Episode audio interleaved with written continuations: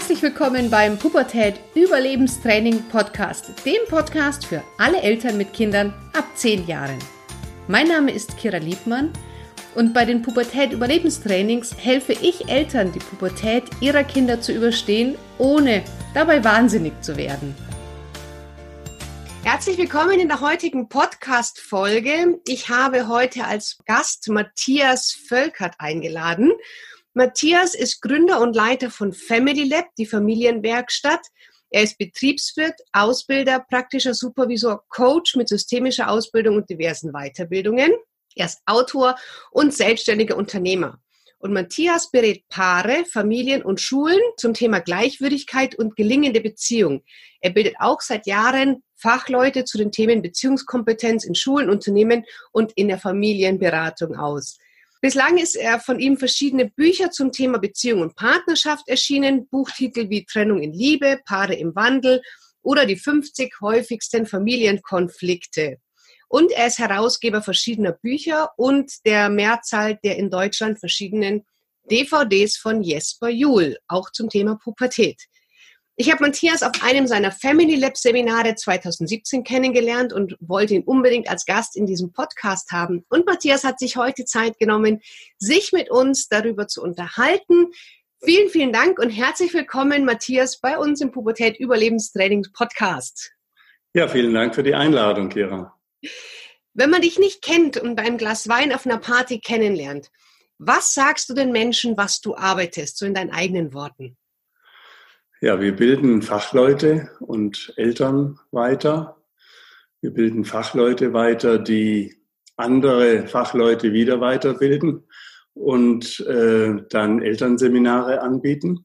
Äh, ich bilde Fachleute weiter, die Familienberatung anbieten, die mit äh, hinterher auch mit Lehrern arbeiten. Und wir bilden äh, Trainer weiter, die in Unternehmen ja, eine neue Kultur, eine Kultur der Gleichwürdigkeit etablieren wollen. Mhm. Jetzt äh, würde ich mal gerne so ein bisschen auf die Zeitreise gehen und würde mal mehr gern zu dir als Mensch wissen. Also wo bist du aufgewachsen? Ähm, wie kam es dazu, dass du dich selbstständig gemacht hast, dass du in dem Bereich arbeitest? Magst du uns da so ein klein bisschen mal mitnehmen? Wie ist denn der Matthias aufgewachsen? Wie war deine Familie? Waren die Unternehmer? Waren die angestellt? Ja, äh, ich bin aufgewachsen in Ravensburg. Das liegt am Bodensee und meine Eltern äh, hatten dort ein Textilgeschäft. Und ja, also wir waren ein Unternehmerhaushalt. Äh, meine Eltern natürlich, wie ich klein war, überwiegend war das Tischgespräch, wie es in der Firma geht und wie man was macht und so weiter. Also okay. Unternehmen hat einen großen Teil in unserer äh, in unserem Familienleben eingenommen und äh, das war jetzt kein riesiges äh, Geschäft, es war ein kleines Unternehmen und äh, Familienunternehmen eben. Und ja, so bin ich eigentlich reingerutscht und habe äh, mit 13, 14, 15 angefangen, dann auch meine Eltern zu vertreten, wenn die in Urlaub gegangen sind. Habe ich mit einer äh, Schulkameradin zusammen ja, das Geschäft geführt und äh, ja, das erzähle ich auch in Seminaren immer wieder, dass damals einfach eine andere Kultur, auch in der Pubertät, das ist ja auch ein Thema für uns heute, äh, geherrscht hat. Da äh, ist einfach die Verantwortungsübertragung äh, viel schneller hat die stattgefunden. Äh, für meine Eltern war das selbstverständlich, dass ich mit 15 äh, dieses Geschäft führen kann und dass sie in Ruhe drei Wochen nach Istrien fahren können in Urlaub.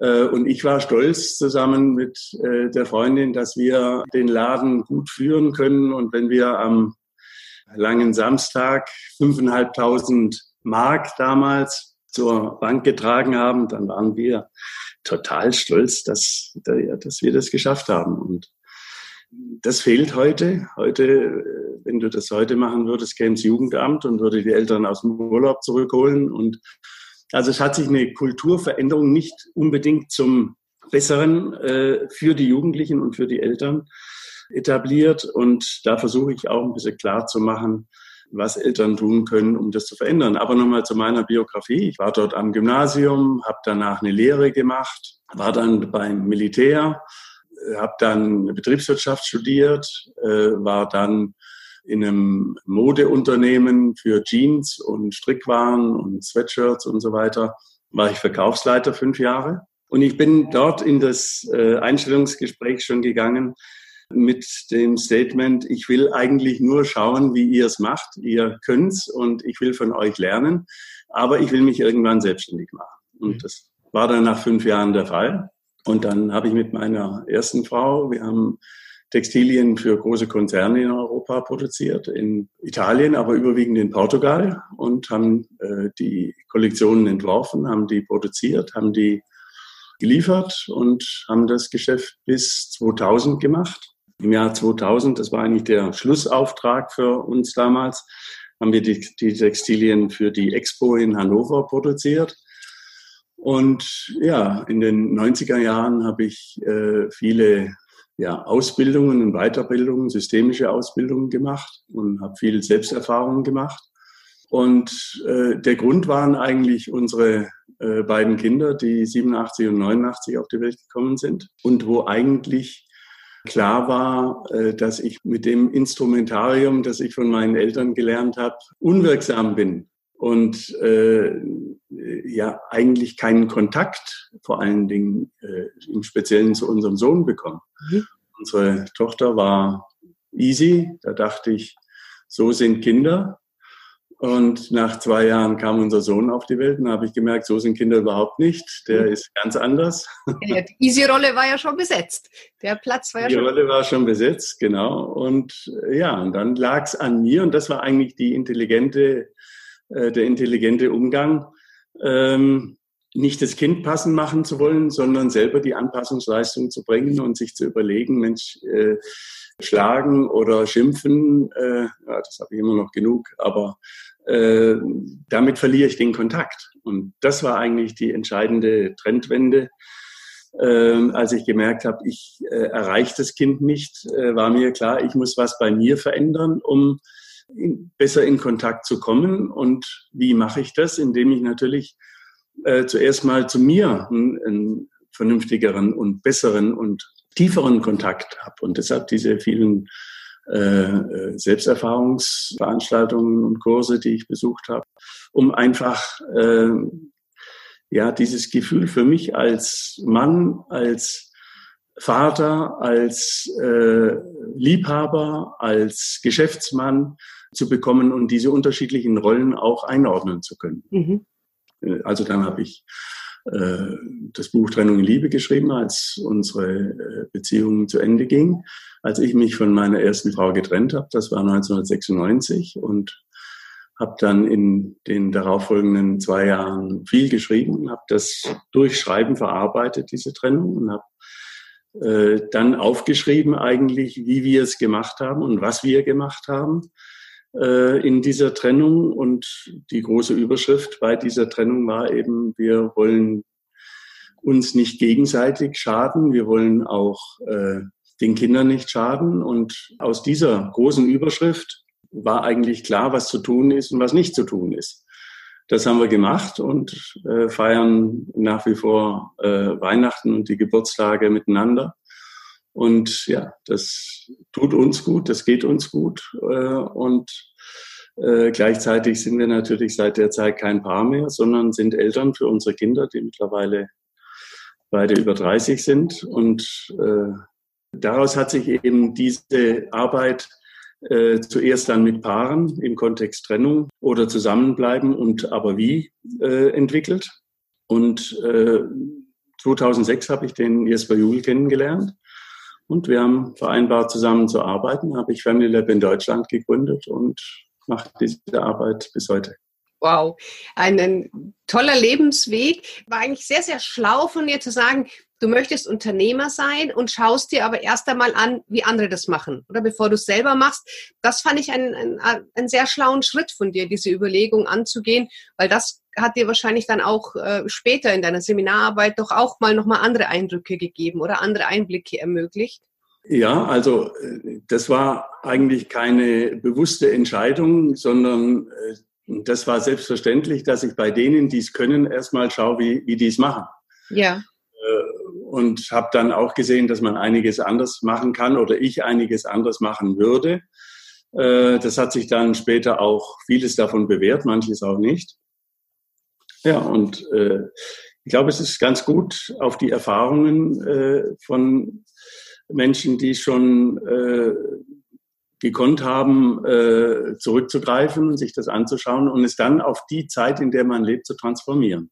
Absolut. Also ich glaube, das kann man aber auch in jeden Lebensbereich übertragen. Schau dir an, wie die es machen, die es können und dann zieh dir einfach das raus, was für dich passt. Und den Rest äh, lässt du halt dann einfach. Ja. Ja.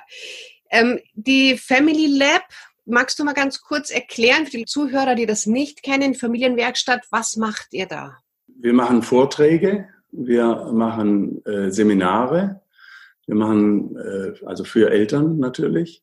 Da gibt's das Family Lab Seminarleiterinnen-Training, findet jedes Jahr statt. Und äh, da geht's eigentlich darum, für Menschen, die schon in Einrichtungen arbeiten oder die sich in der Richtung äh, äh weiter äh, selbstständig machen wollen, die zum Beispiel Erzieherinnen oder Lehrerinnen oder pädagogische Fachkräfte sind oder Kinderärztinnen, die Spaß dran haben, Vorträge oder Seminare zu geben für Eltern, zum Beispiel offene Gruppen, wo Eltern einfach einmal im Monat zusammenkommen und ihre, ihre äh, Situation berichten und äh, wo dann ein fachlicher Input gegeben wird, was man zum Thema Nein sagen oder Gleichwürdigkeit oder Authentizität oder zu den wichtigen Werten, die wir äh, vermitteln wollen, äh, sagen kann.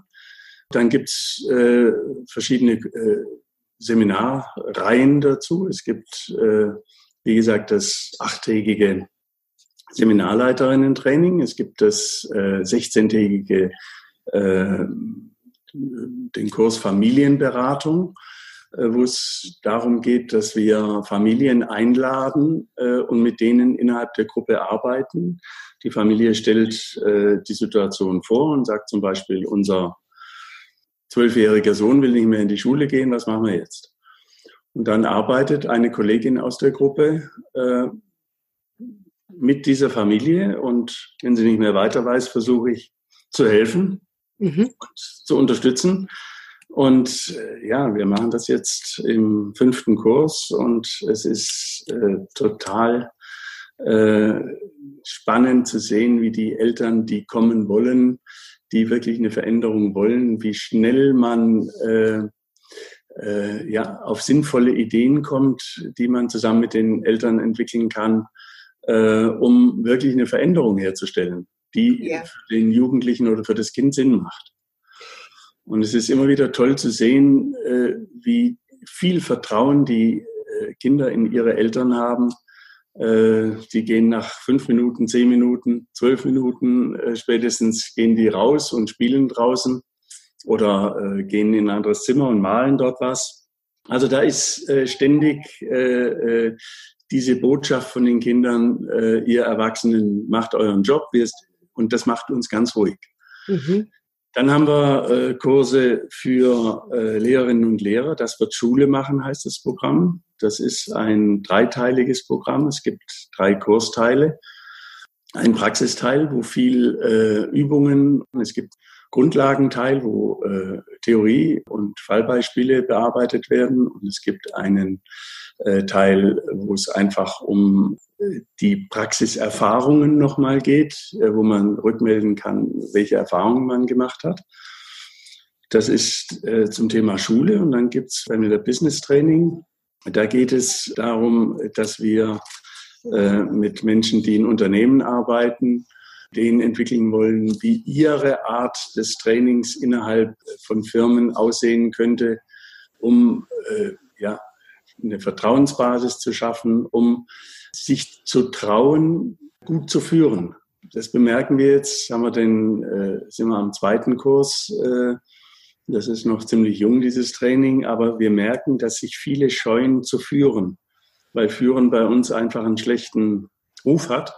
Man will kein Führer sein, aus historischen Gründen auch, ja. Aber äh, Mitarbeiter, Familienmitglieder wollen und brauchen Führung, aber sie brauchen eben eine Führung, die äh, auf Gleichwürdigkeit beruht und die äh, ja, wo sie denjenigen, die sie aufgrund ihrer Erfahrungen, Lebenserfahrungen führen ähm, und ihres Wissens und ihrer Qualifikationen führen, zu denen sie Vertrauen haben können und wo sie eben nicht denken müssen, oh, wenn ich jetzt das mache, wer weiß, wo ich dahin gerate oder äh, äh, in Loyalitätskrisen geraten. Und äh, da geht es eigentlich um, um die grundlegende Unternehmenskultur. Daran äh, arbeiten wir und wir erleben natürlich immer wieder sowohl in Schule als auch in der Familie, als auch in Unternehmen die Idee, ja, aber es ist so viel Widerstand da oder es ist so viel, sind so viele Menschen, die nicht umdenken wollen und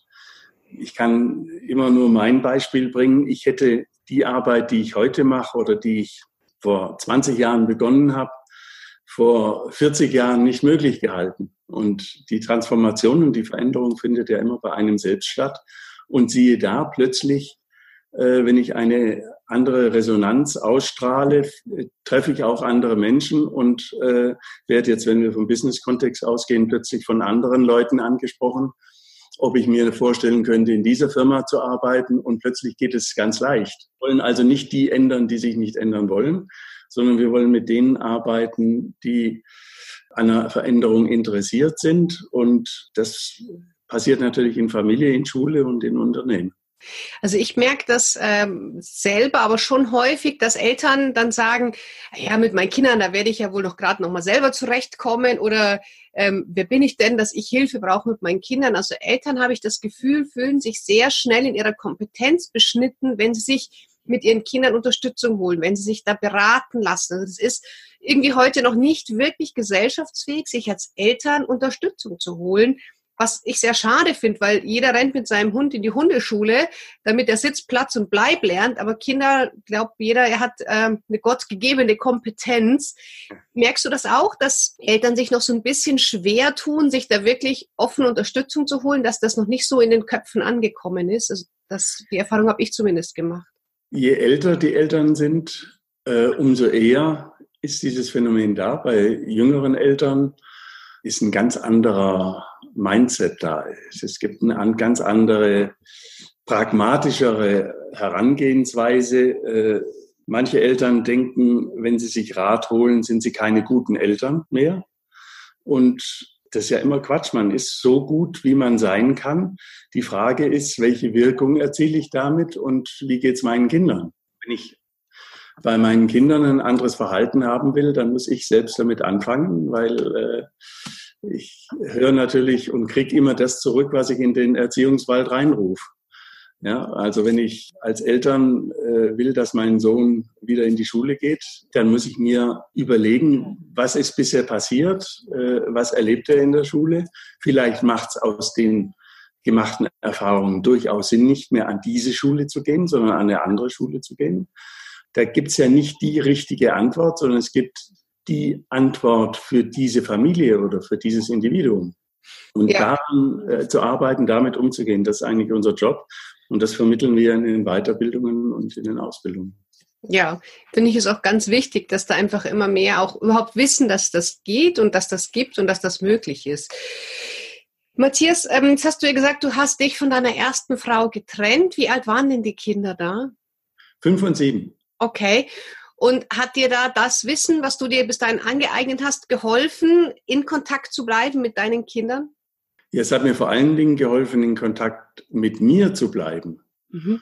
Und diese ganze Vorwurfsgeschichte und dieses ganze, äh, diese Übertragungen von äh, du bist schuld und, und äh, diese Ideen, da gar nicht hinzugehen, äh, sondern äh, bei mir zu bleiben und zu sagen, äh, ich habe für mich diese Entscheidung getroffen und ich trenne mich nicht von dir als meiner Frau, sondern ich trenne mich eigentlich von dem Mann, von dem Mensch, der ich in dieser Beziehung geworden bin. Und äh, da will ich eine Veränderung bei mir herstellen. Natürlich hat es äh, gravierende Auswirkungen auf die Familie, auf dich. Aber äh, wenn ich so weitermache, gehe ich kaputt. Mhm. Und das hat auch keine guten Auswirkungen auf unsere Ehe, auf unsere Beziehung. Und diese Erkenntnis, die ist mir eigentlich klar geworden. Und das Glück war eben, dass meine erste Frau die Erkenntnis innerhalb kürzester Zeit mitteilen konnte. Also sie war auch immer sehr interessiert und hat sich äh, weitergebildet.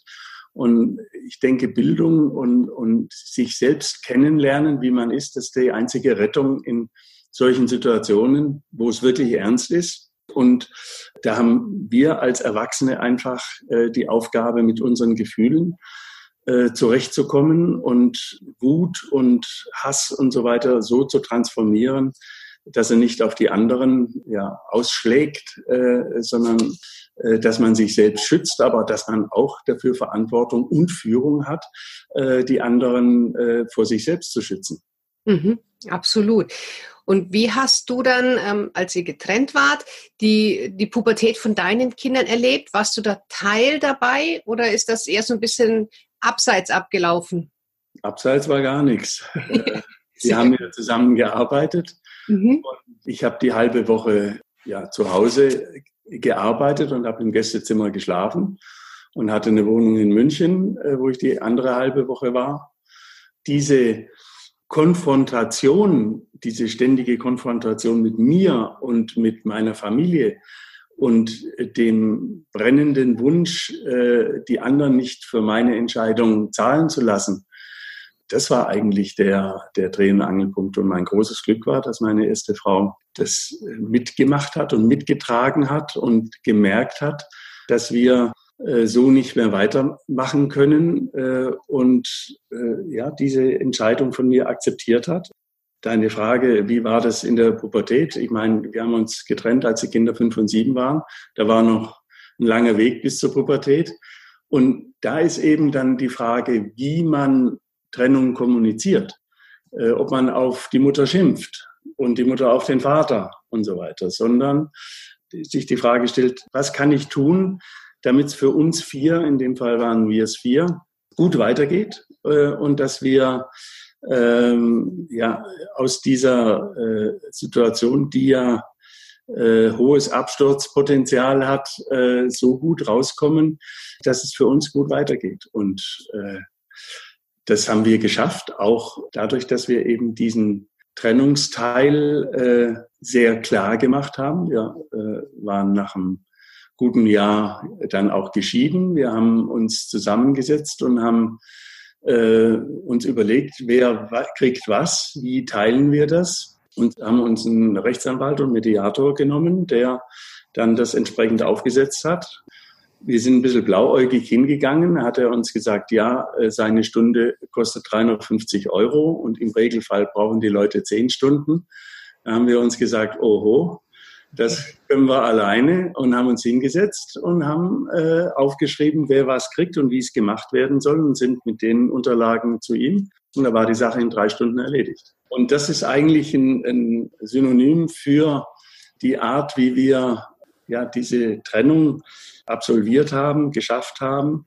Wir haben als Eltern und als Menschen nach wie vor zusammengehalten. Und das hat sehr gute Auswirkungen auf unsere Kinder gehabt als ich das meiner ersten Frau gesagt habe, haben wir uns zusammengesetzt, haben zusammen geweint am Tisch. Da sind die Kinder dazugekommen, haben gesagt, warum weint ihr? Und die waren ja fünf und sieben. Dann habe ich gesagt, äh, Papa und Mama küssen nicht mehr. Dann sind die da gesessen und haben zugehört und waren erstaunt, dass wir weinen. Und nach einer halben Stunde hat die Tochter zum Sohn gesagt, äh, komm Johannes, wir gehen nach oben und spielen. Äh, weil die gemerkt haben, wir sind in einem guten zwar tief ergriffenen Zustand, aber wir sind in einem guten Zustand. Wir sind nicht im Krieg. Ja. Und das hat sich fortgesetzt äh, und, und diese Grundlage, die hat es dann auch leicht gemacht. Äh, Pubertät, äh, die unsere Tochter hat äh, im Haus, wo meine, wo wir zusammen gelebt haben, zusammen mit meiner Frau weiterhin gewohnt.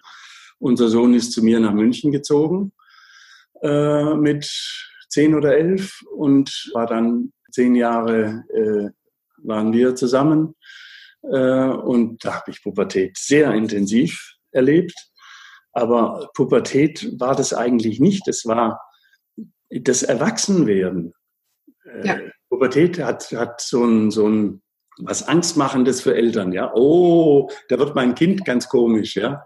Aber mein Kind wird überhaupt nicht komisch. Mein Kind prüft das, was es in den ersten zehn Jahren bei den Eltern gelernt hat, ob das Bestand für sein Leben hat. Ja. Und äh, wenn ich nach wie vor, das Entscheidende ist immer, habe ich guten Kontakt. Und äh, äh, mein Sohn und ich, wir haben einige Höhen und Tiefen erlebt. Und äh, was ich heute nach dieser langen Zeit sagen kann, ist, äh, das Entscheidende ist, dass man wirklich Vertrauen zueinander gewinnt, dass man wirklich ein, einen bedingungslosen Kontakt zu seinem Kind, äh, zu seinen Jugendlichen, zu seiner Jugendlichen hat, weil die brauchen unsere Erfahrung. Die brauchen auch, dass wir zu ihnen stehen. Das ist äh, das Fundament und wenn das da ist, kann nichts passieren. Dann haben Drogen, Computer, Handys keine Chance.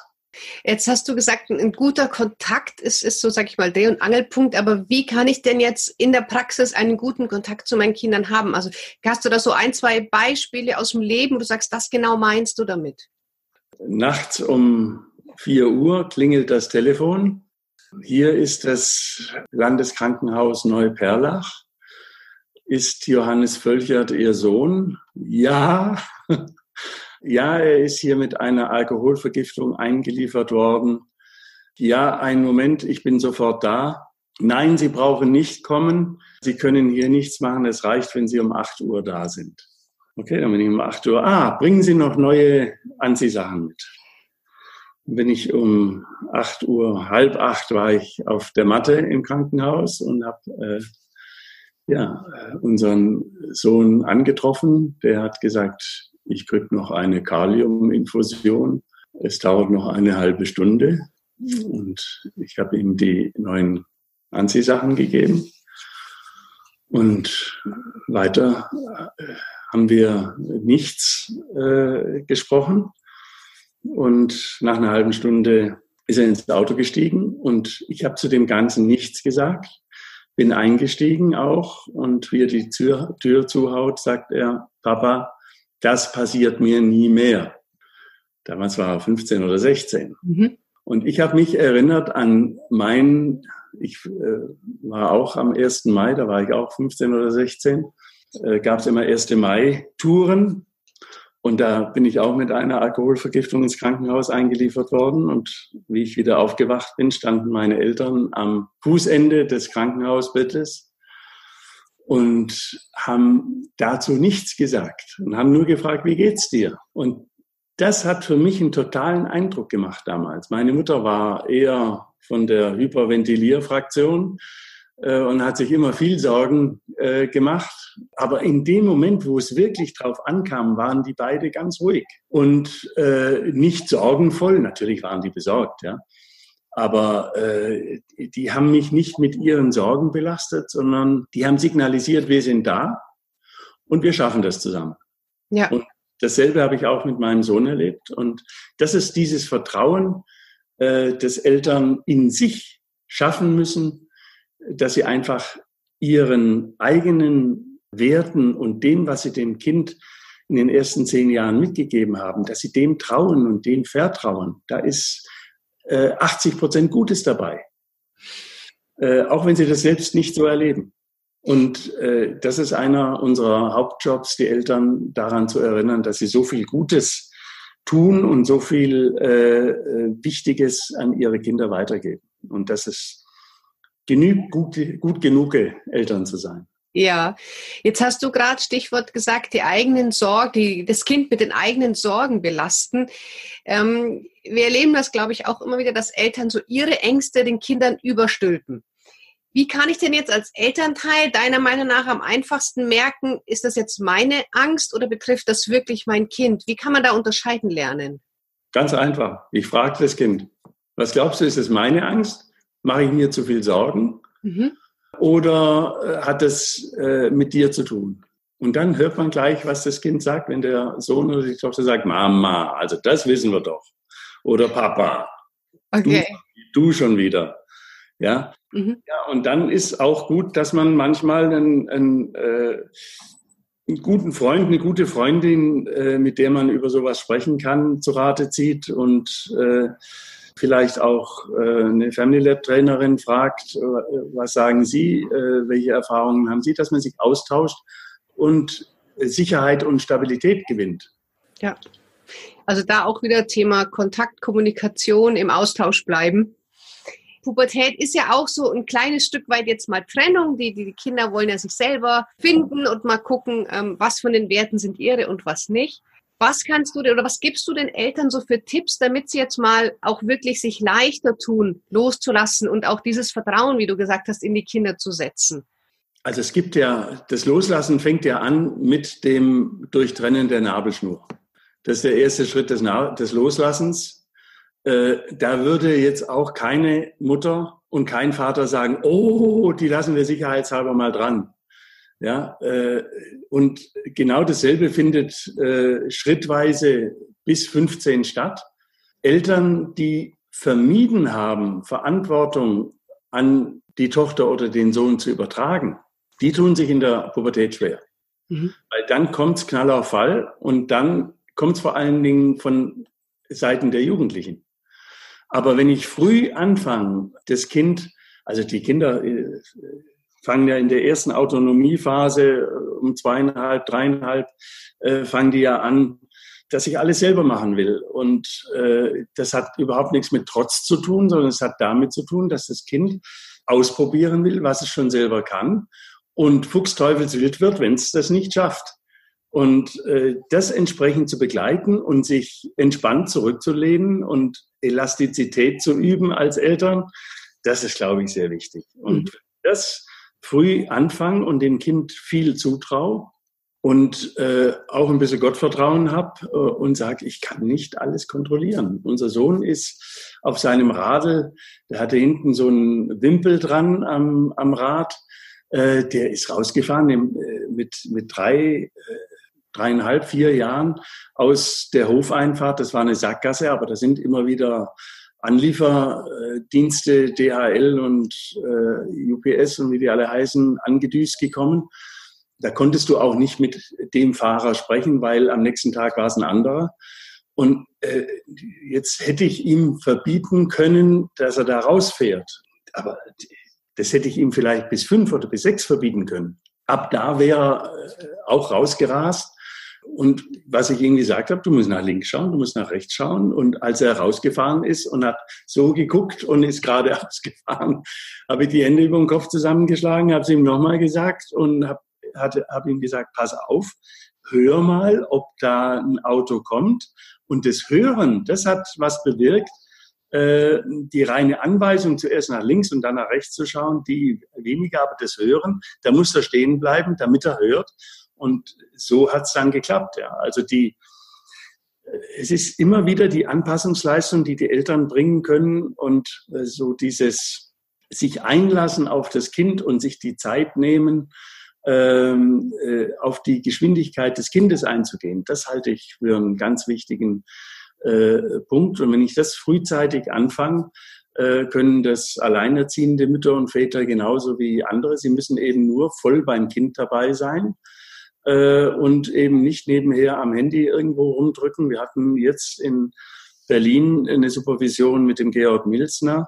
Der hat ein gutes Buch über digitale Hysterie geschrieben und sagt eben, dass es vermehrt Unfälle auf Kinderspielplätzen gibt, äh, wo Kinder einfach äh, von zwei, drei Meter Höhe von der Rutsche oben runterfallen. Das hat es früher nicht gegeben. Und es kommt daher, dass in dem Moment, wo das Kind diese diesen Schritt macht, um also oben die Leiter hochklettert und dann eben sich versucht hinzusetzen und abzustützen und um ins Rutschen zu kommen, äh, da muss ich sehr aufmerksam sein und muss eben auch daneben stehen. Und wenn in dem Moment mein Handy klingelt oder irgendeine Message kommt, bin ich eine Zehntelsekunde abgelenkt. Und wenn ich da nicht am Ball bin, dann kann es zu diesen Unfällen kommen. Und da gehört eben diese Selbststeuerung auch dazu, dass ich mein Handy auf Flugmodus stelle, wenn ich mit dem Kind äh, was mache und wirklich ganz präsent bin, ganz da bin.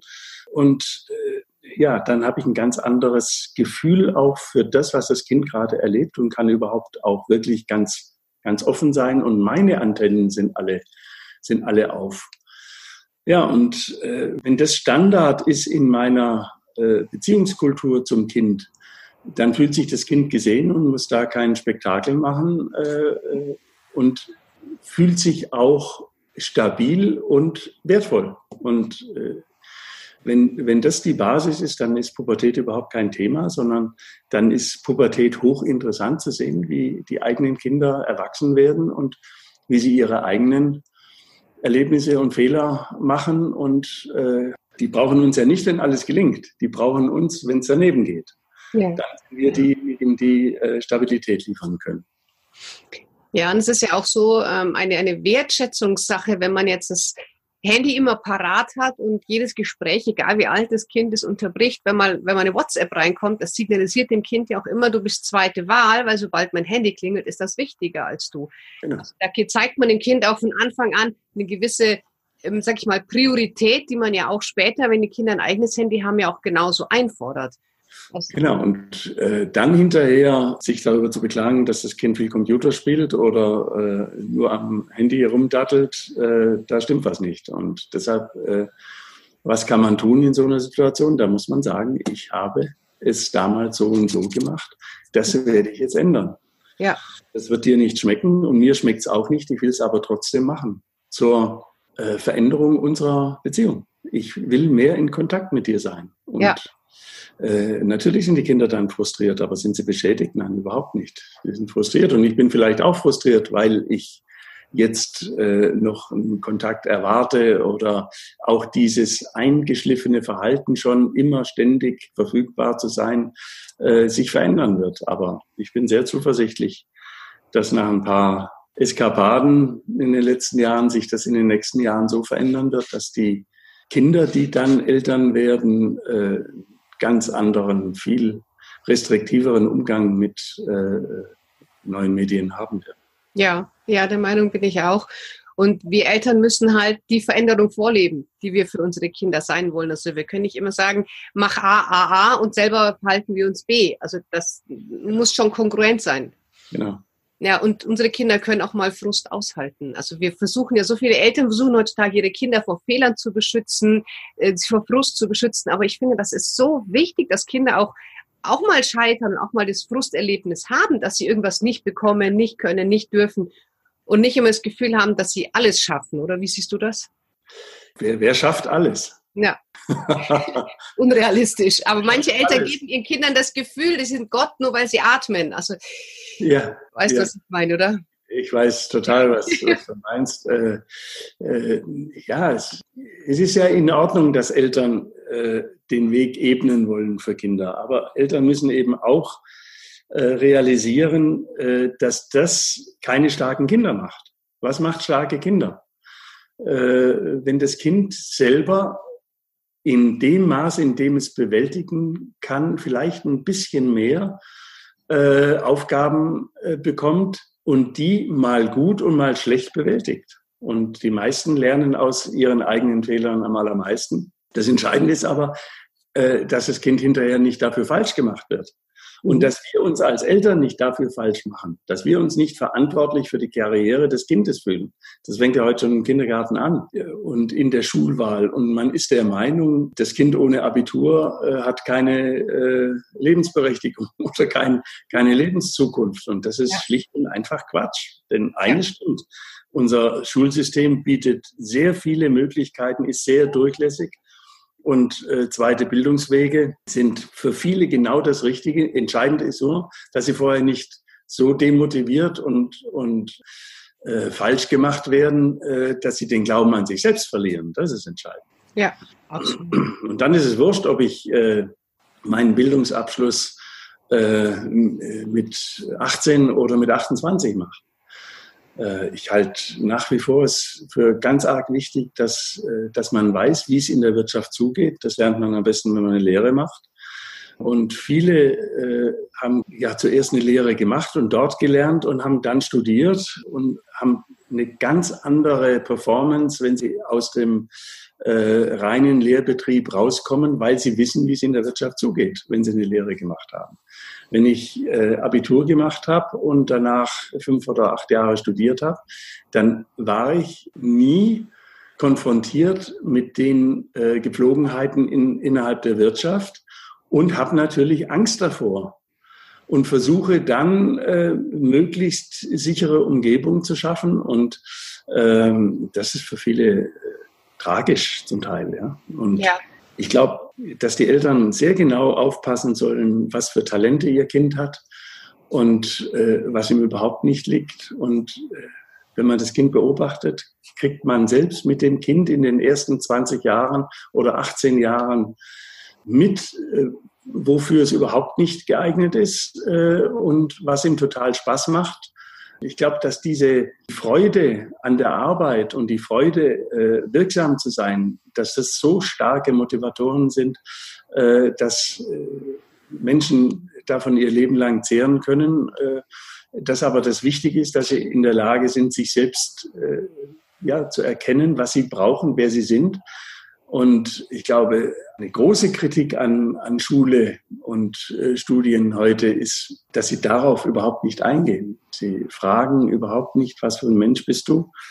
Wie kannst du mit dem, was wir anzubieten haben, was Sinnvolles in 10, 20, 30 Jahren äh, machen, sondern es wird ein Programm geliefert und viele Eltern glauben nach wie vor, dass man mit dem Programm in zehn Jahren noch wirksam sein kann, äh, haben aber auch große Unsicherheitsgefühle, weil sie spüren, äh, der Wandel passiert so schnell, kann das, was ich da lerne, dann noch Gültigkeit haben. Und das weiß keiner. Äh, was wir brauchen, ist wirklich Flexibilität und Vertrauen und das Bewusstsein, dass der Einzelne es immer schaffen kann. Ja. und auch nicht diese, diese Wertung. Also ich bin Elternbeiratsvorsitzende in der Schule meiner Tochter und weiß, als es bei der vierten Klasse hieß, ja, geht's jetzt weiter? Und man hat nicht Gymnasium gesagt, dann, dann wurde man auch schief angeschaut. Das ist auch für die Eltern, die fühlen sich bewertet, ähm, wenn ihr Kind Mittelschule oder Realschule macht, weil es einfach andere Fähigkeiten hat. Und viele Kinder, die aufs Gymnasium gehen, haben die Eltern gesagt, ja, weil wir auch Gymnasium. Also immer nicht gefragt habe, warum geht dein Kind aufs Gymnasium? Ja, man braucht schon ein Abi heutzutage. Also oft wissen die Eltern gar nicht, was dem Kind gut tut, sondern nehmen ihre eigenen Ansätze her, ohne auf das Kind zu gucken. Also ich finde da das ganz wichtig, den Eltern mitzugeben, schau mal dein Kind an und nicht schau dich an. Ja, und, und was hilft immer wieder, äh, ist, sich äh, persönlich auszudrücken und einfach zu sagen, ich, das, was, ich habe die Hosen voll und ich habe Schiss, dass wenn du jetzt äh, einen anderen Bildungsabschluss hast, äh, dass du dir da schwerer tust, ja, darüber zu sprechen und selber Teil dieses Meinungsbildungsprozesses zu bleiben und nicht Ideen äh, zu transportieren, äh, einfach zu sagen, äh, es wäre am besten, wenn du Professor Dr. Doktor würdest, dann hättest du alles abgedeckt. Das heißt überhaupt nicht, dass äh, ein Mensch, der äh, ja, die höchsten Bildungsqualifikationen erreicht hat, glücklich ist und dass er das gerne macht und dass er sich richtig fühlt an dem Job. Das kann für viele sein. Ich habe überhaupt nichts gegen äh, hohe Qualifikationen und die Fähigkeit, sich in äh, akademischen Themen ja, zu bilden und Ärztin oder Arzt zu werden. Aber es muss einen Spaß machen. Für unsere Tochter war es immer klar, dass sie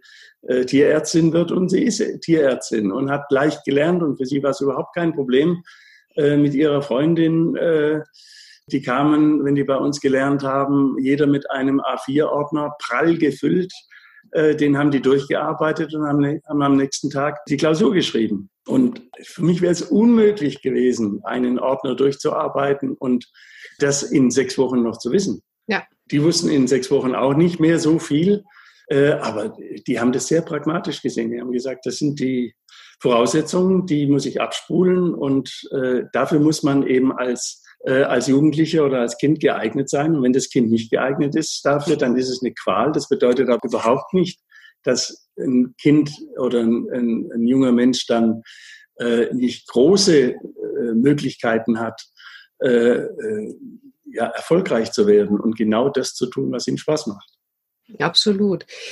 Jetzt ist ja so, also in der Pubertät sind ja Kinder, da gibt es dann Wutanfälle, da gibt es Trotzphasen, da werden die Türen geknallt, ähm, es wird wenig gesprochen. Also das, unsere Kinder sind halt äh, gelebte Emotionen während der Pubertät sehr oft.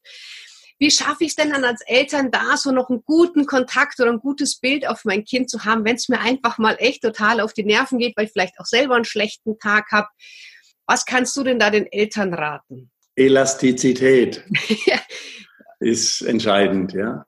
Es ist wichtig, dass man äh, das nicht persönlich nimmt. Das ist kein Angriff gegen äh, den Vater oder gegen die Mutter, sondern es ist die ganz entscheidende Selbstständigwerdung, Erwachsenwerdung dieses Menschen. Und wenn man sieht, äh, was, den, was für ein Umbau im Gehirn stattfindet, was für ein hormoneller Umbau stattfindet, der größte, äh, nach der Kleinkindphase, der größte äh, Umbau überhaupt, der uns in der gesamten Lebensphase ereilt. Da muss man einfach sagen, die reagieren, die tun ihr Bestes. Die reagieren so und man muss ja nicht alles mit sich machen lassen, sondern sagt also bitte, die Tür fällt bald aus dem Rahmen, bitte leiser. Ja, aber äh, sich provozieren zu lassen und äh, also das ist meiner Meinung nach alles unnötig. Äh, man muss seine eigenen Grenzen klar machen, muss klar machen, was man mit sich machen lässt und was nicht. Und dann auch Verständnis haben und sich bitte mal erinnern, wie es einem selber ging, als man in, damals äh, in dieser Phase war. Äh, und damals, zumindest bei mir, wurde ja viel also viel gedeckelt, weil, es gar keine Kultur des Sprechens gab und weil es auch eine Gehorsamskultur gab. Die ist äh, Gott sei Dank am kleiner werden. Äh, und das heißt aber nicht, dass man sich als Eltern äh, vom eigenen Kind schlecht behandeln lassen muss, sondern äh, man sagt, was einem passt und was einem nicht passt und hofft überhaupt nicht auf Zustimmung, sondern weiß, dass die Botschaft ankommt und äh, dass die Kinder auch entsprechend reagieren. Mhm. Aber zeitversetzt in ein paar Monaten oder in ein paar Jahren.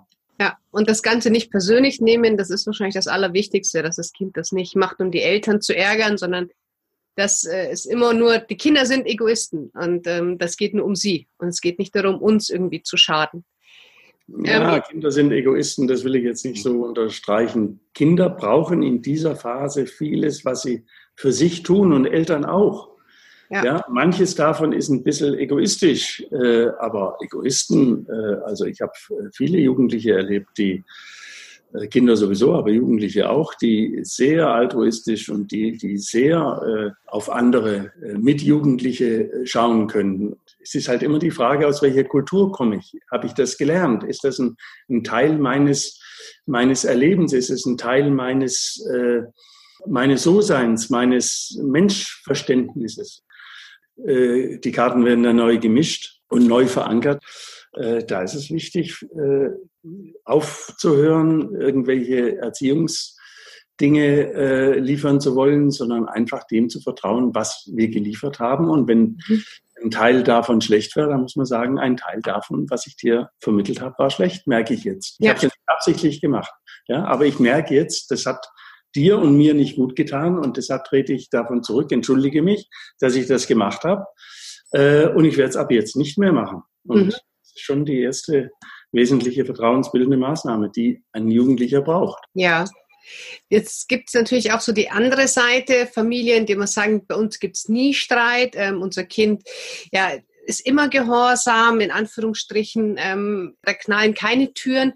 Ist das für dich gesund oder gehört so eine gewisse Reibungsenergie dazu, um sich abzunabeln von der Familie. Wie siehst du das?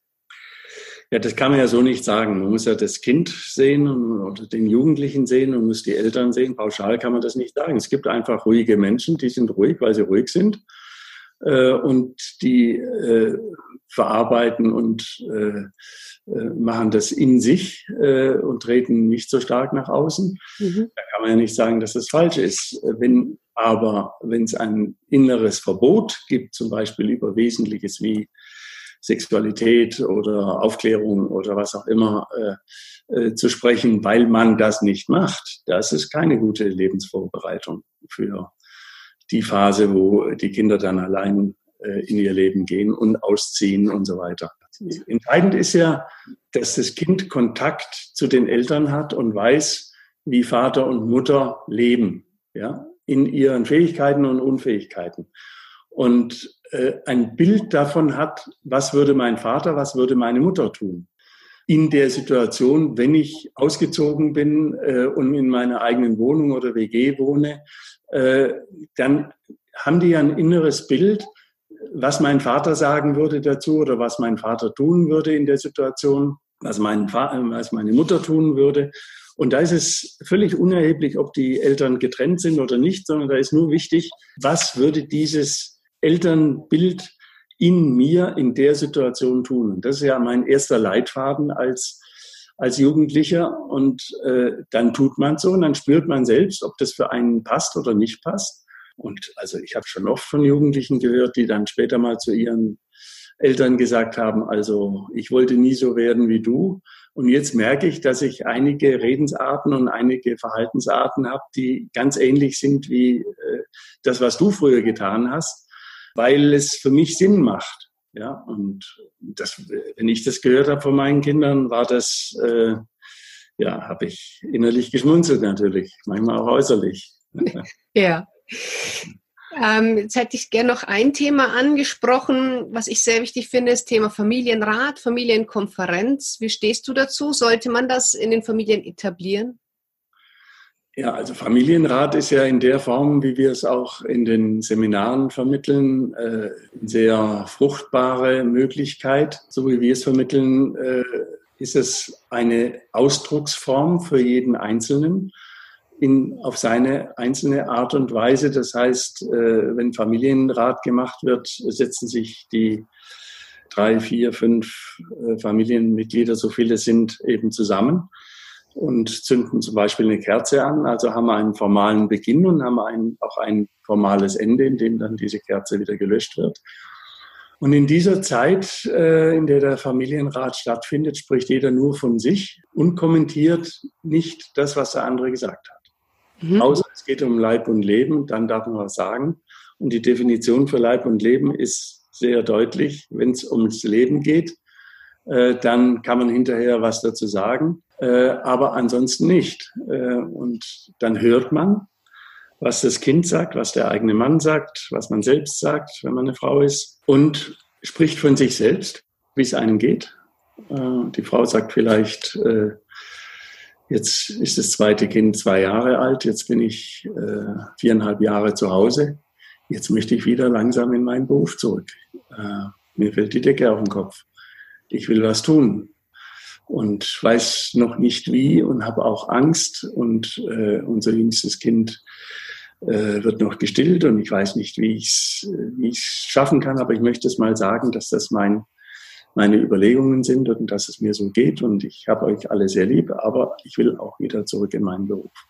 Und dafür ist ein Familienrat zum Beispiel wie geschaffen, weil man nicht gleich die Wenn und Abers und will ich nicht und Applaus oder was auch immer kriegt, sondern äh, man kann sich selbst äußern, ohne gleich äh, das Echo zu hören von den anderen.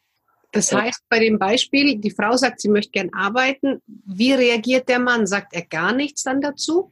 Oder wie sollte Das kommt ja auf den Mann drauf an. Das kann sein, dass der Mann, äh, der sollte darauf direkt gar nichts sagen. Was er mhm. sagen könnte, ist zum Beispiel, wow, was du vorher gesagt hast, das schockiert mich als Beispiel. Mhm.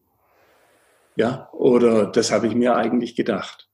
Und es geht mir so und so und so damit. Und das für mich Wichtige ist, dass diese, dieser Familienrat, also das ist wirklich eine vertrauensbildende Maßnahme, vor allen Dingen auch für die Kinder, weil sie in, dadurch ja, sich selber ausdrücken können auf die Form und auf die Art und Weise, wie es ihnen möglich ist. Das kann man schon mit Babys machen, die hören einfach zu und merken, dass, dass da was Wichtiges stattfindet und äh, die machen auf jeden Fall mit und hören gut zu. Und Kleinkinder erzählen dann was. Und äh, wenn, wenn die spielen wollen in der Zeit, sagt man, ja, jetzt ist eben eine Zeit zum Zuhören und auch eine Zeit, um von sich selber zu reden. Äh, und nachher kannst du in dein Zimmer gehen und spielen. Bleib doch jetzt so da.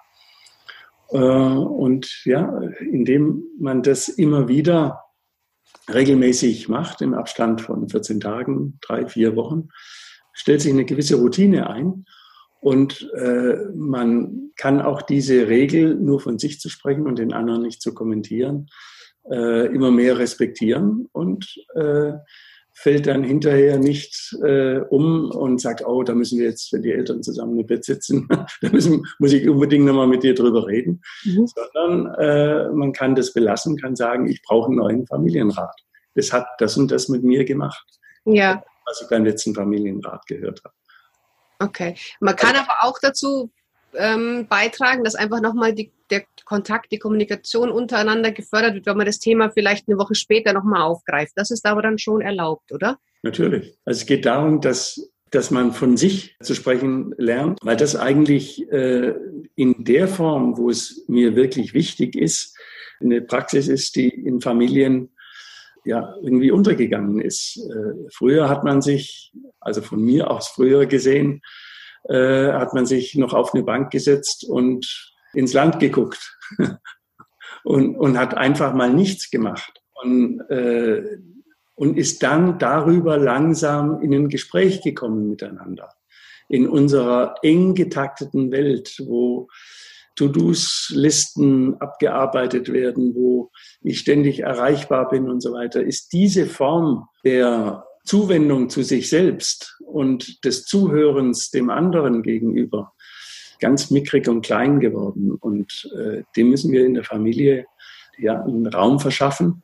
Und da kann ein Familienrat dazu ein sehr guter Einstieg sein. Und natürlich kann man das Format auch irgendwann verlassen und sich einfach nur gemütlich miteinander hinsetzen und braucht dann vielleicht diesen Formalismus nicht. Denn es geht ja mhm. nicht um den Formalismus als solchen, sondern es geht darum, dass die Familie über Wesentliches in Kontakt kommt und in der Lage ist, äh, dass jeder Einzelne äh, nicht nur Erfolgsmeldungen verkünden kann, das ist ja leicht, sondern auch äh, das Scheitern einen guten Platz in der Familie hat. Da war ganz, ganz viel wahnsinnig Interessantes dabei.